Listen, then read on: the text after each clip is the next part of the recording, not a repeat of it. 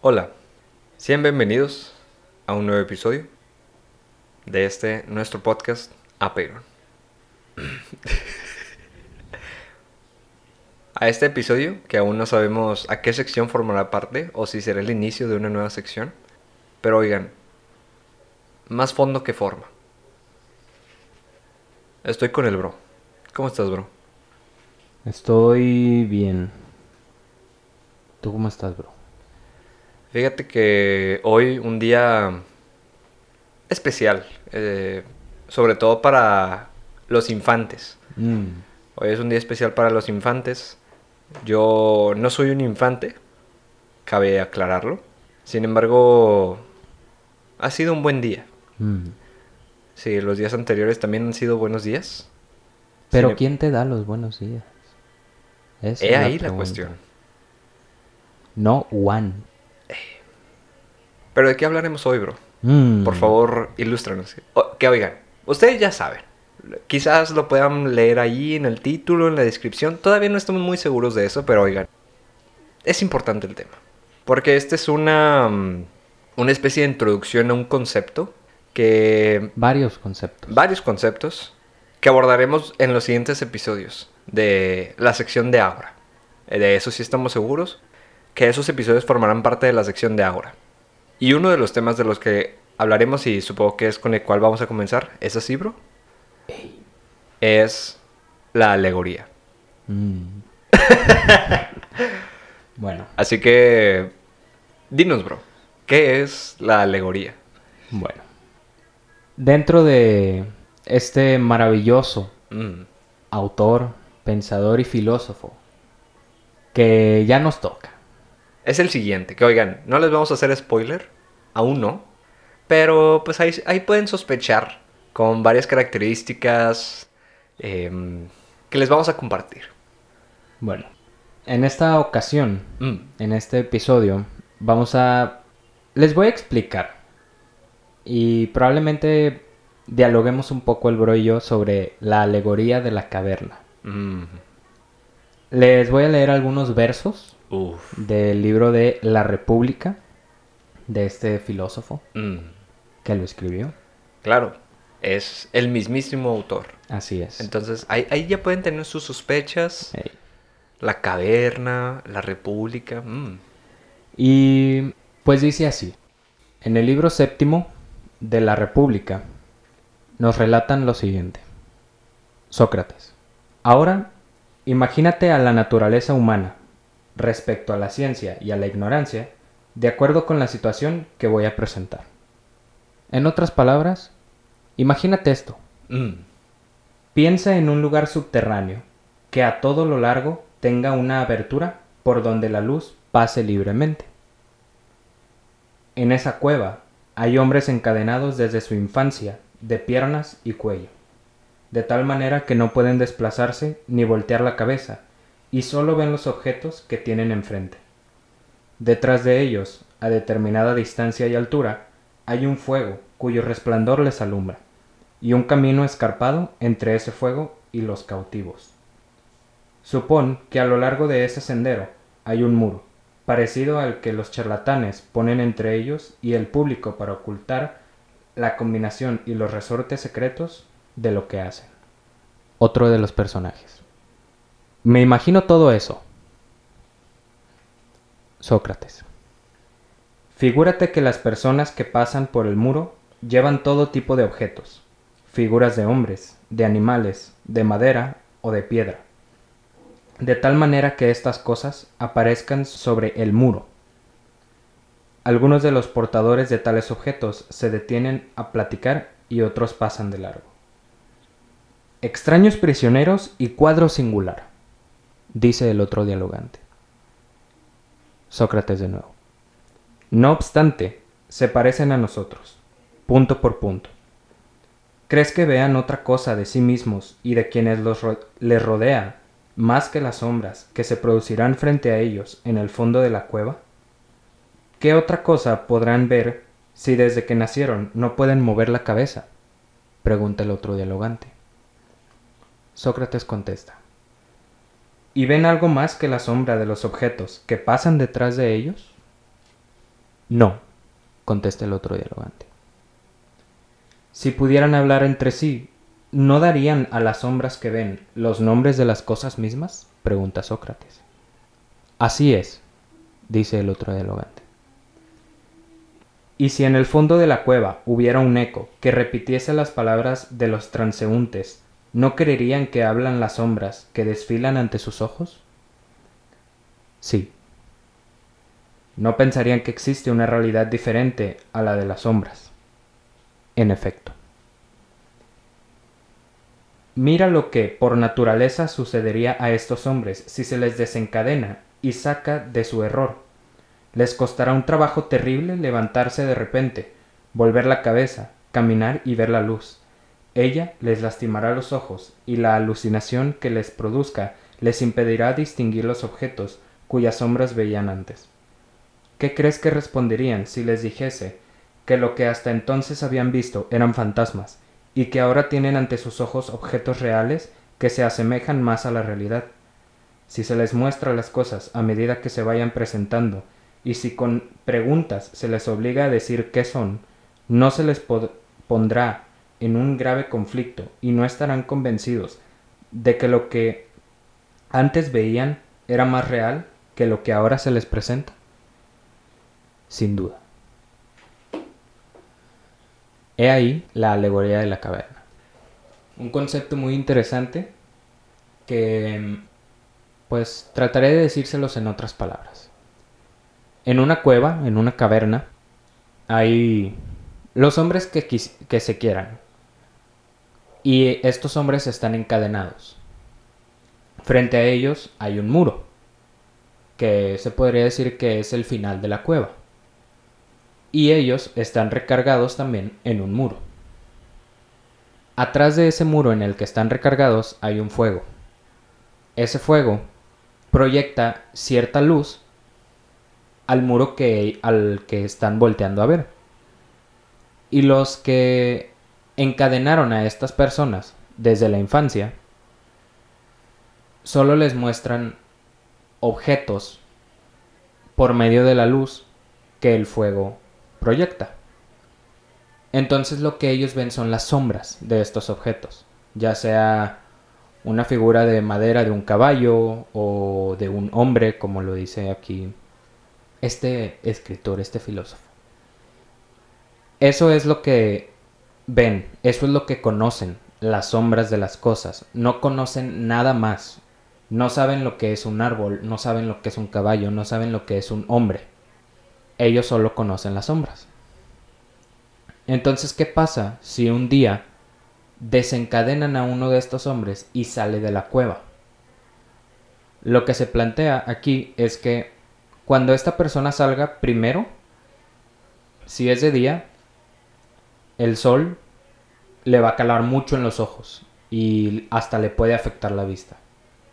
Luego va a empezar a sentir la arena o el pasto y le va a incomodar en los pies. No, no sabe qué está tocando, no sabe qué está viendo.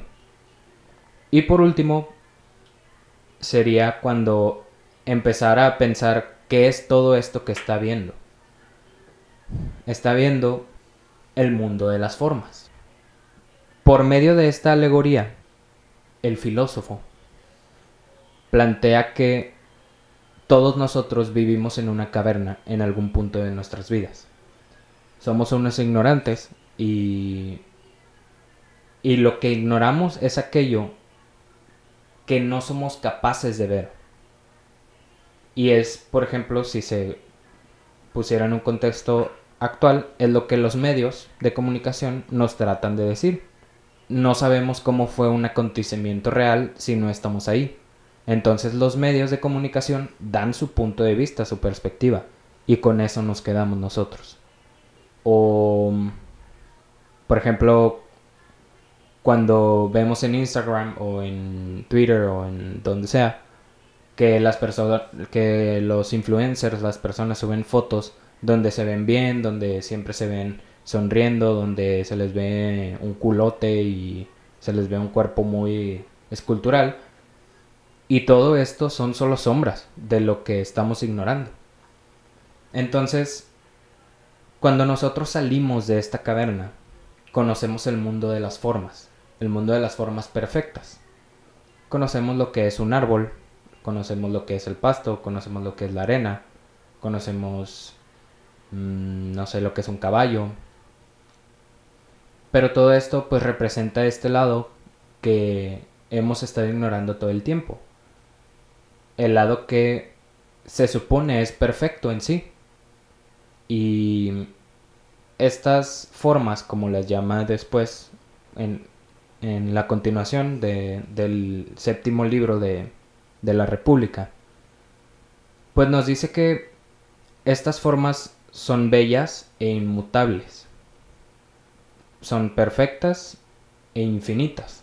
E incluso los números están dentro de este, de este mundo.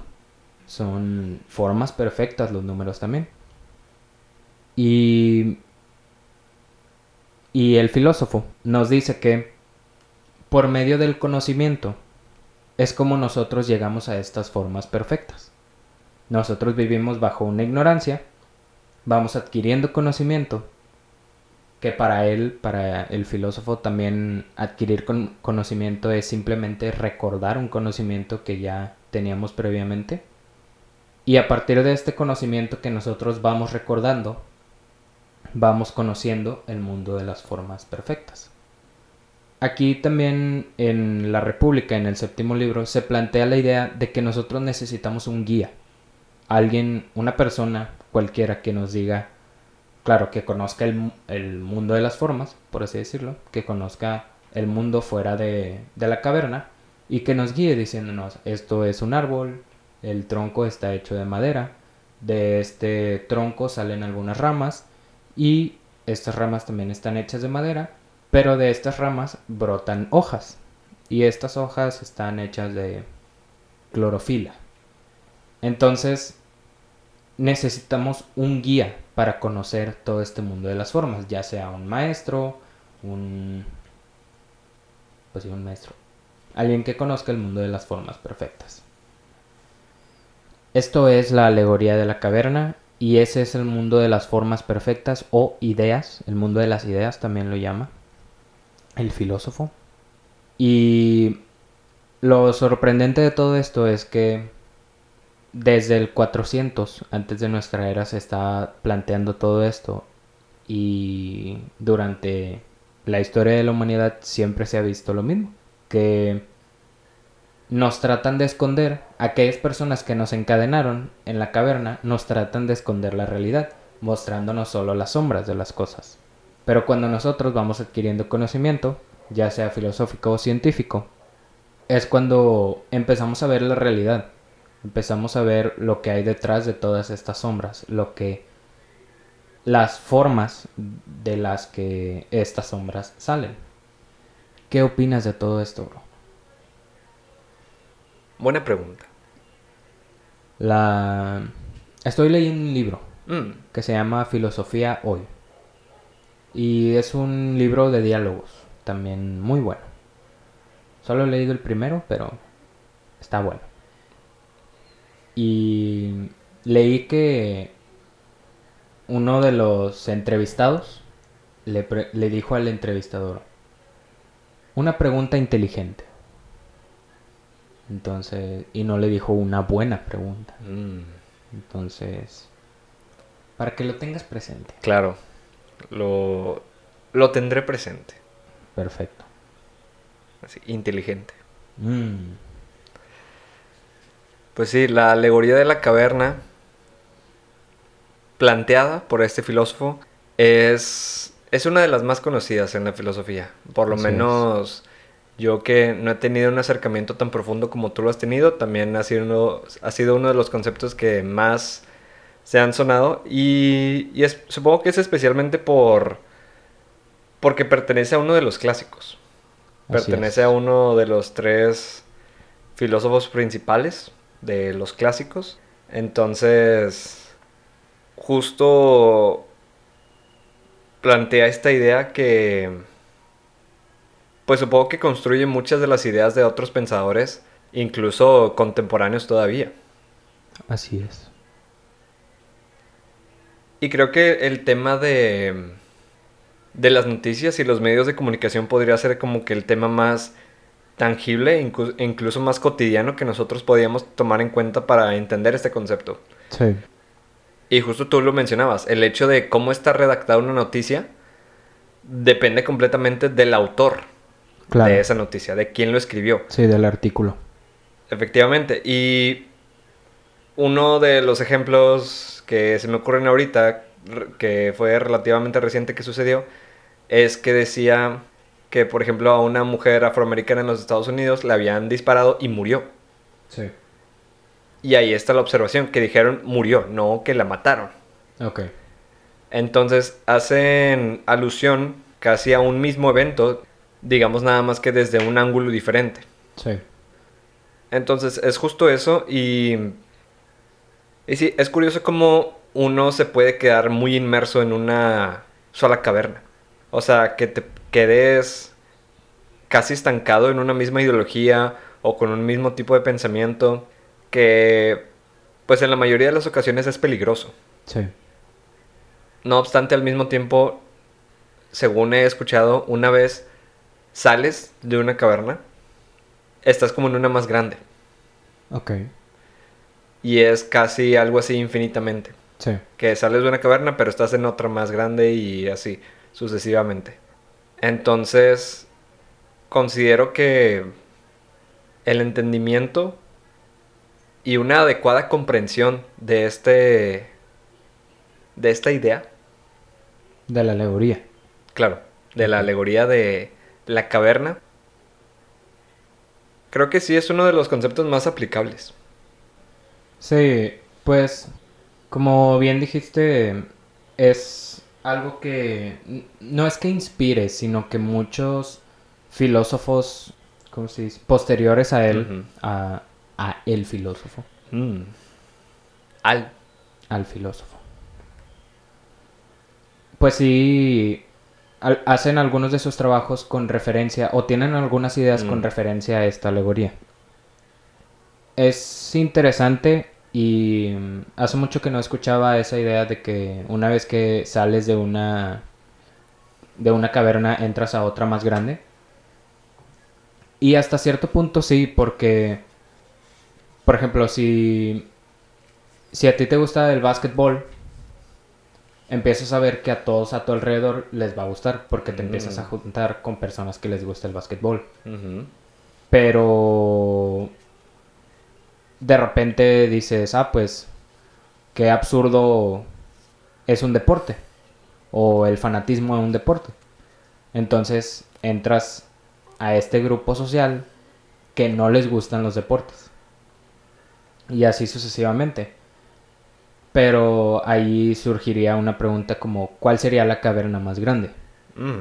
¿Cuál es la que está más cerca de la realidad o el mundo de las formas?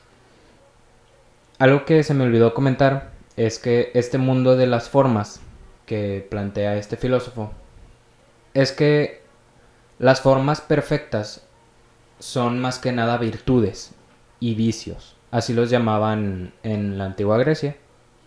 Y por ejemplo, una virtud era la justicia, otra puede ser la templanza, otra la valentía, el amor. Y los vicios puede ser la maldad, la... Creo que incluso eh, la incertidumbre o la apatía podría ser. Son como valores, por así decirlo.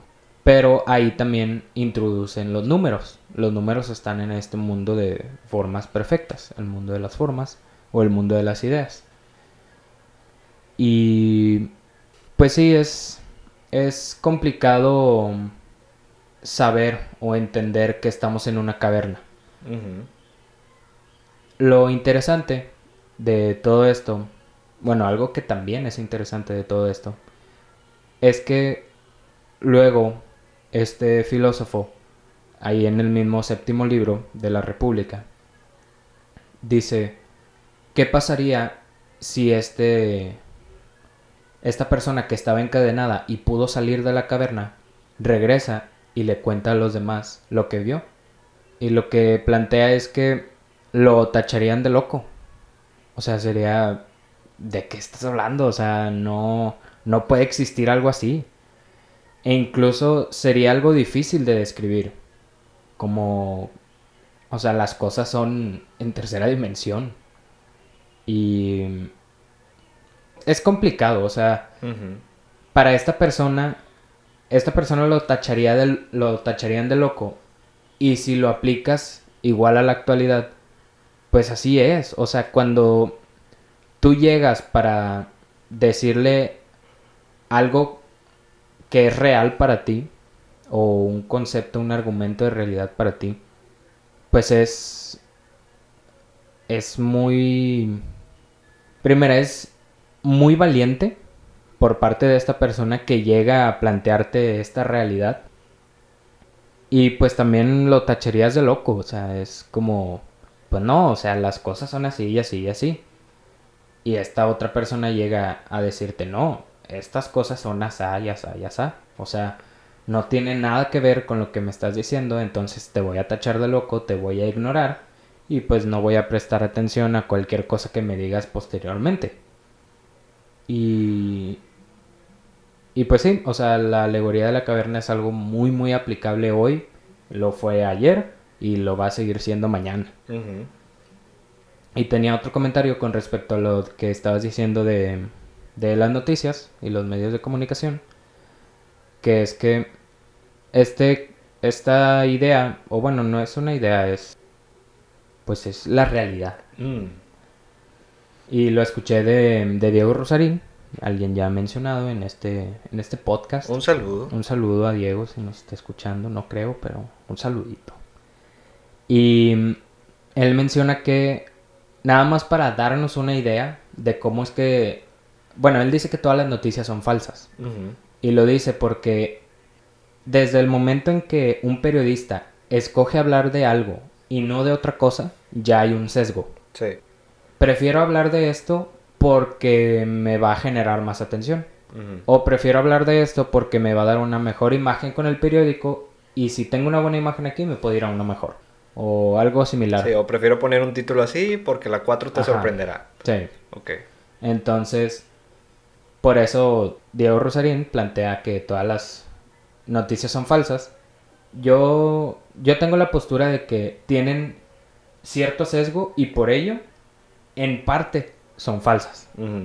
Porque pues puede haber hechos o acontecimientos que hayan sucedido en un acontecimiento más grande que pues sí hayan sucedido realmente. Sí, explotó un carro a esta hora en este lugar. Ajá, haz de cuenta. Entonces, pues sí, hasta cierto punto, mm. las noticias sí son falsas. Ok. Fíjate que mm, mientras nos compartías tus pensamientos y tus opiniones, estaba llegando a mi mente la idea de que... Mm, ah, justo porque mencionaste que si uno de los encadenados sale y luego regresa con, pues, con los que estaban al lado de ese encadenado y les cuenta sobre lo que ha visto, siento que también podría suceder algo al revés en el sentido de que en lugar de ir a una cueva más grande, vaya a una cueva más pequeña. Podría ser. Porque imaginemos, me han pasado ciertas experiencias que creo que de, ahí es donde surge la idea, pero quizás otro más reconocido sea el hecho de, por ejemplo, el nazismo. Ok. O sea que haya personas que estén a favor de, digamos, los derechos humanos y una igualdad de derechos humanos y todo eso, pero que llega alguien que probablemente piensa que está en una cueva más grande, pero quizás entró a una cueva más pequeña. Sí. Y bueno, justo hago esta analogía porque alguna vez yo vi o escuché que ciertas personas que tenían una ideología en específico hacían alusión a la alegoría de la caverna para decir, güey, lo que te estoy trayendo está con madre. Mm, o sea, yo soy ese güey que acaba de salir de la caverna para mm. traerte esto y para que salgamos juntos. Pero quizás realmente lo que estaba sucediendo era que él se estaba metiendo en una cueva más pequeña. Sí. Entonces, ten cuidado. Y justo hacernos preguntas es, es una parte fundamental para saber si estamos saliendo de la cueva en la que estamos, pero si estamos entrando a una más grande o a una más pequeña. Sí, algo que me gustaría comentar es que hace poco, hace como una semana o menos, mi, mi maestro, de quien tengo la fortuna de ser alumno, eh, Mateus Mm. Bolson Rusarín, Un saludo. un saludo al hermano de Diego, pero también Diego es el hermano de Mateus. Mm. Es que dijo, a veces la solución es no buscar una solución. Entonces, pues a veces la verdadera sabiduría es no buscar la sabiduría. Ahí nomás se los dejo. Ok. Piénsenlo. Ahí. Bueno, Gracias por escuchar. nos escuchamos en el siguiente episodio. Bye. Sobres.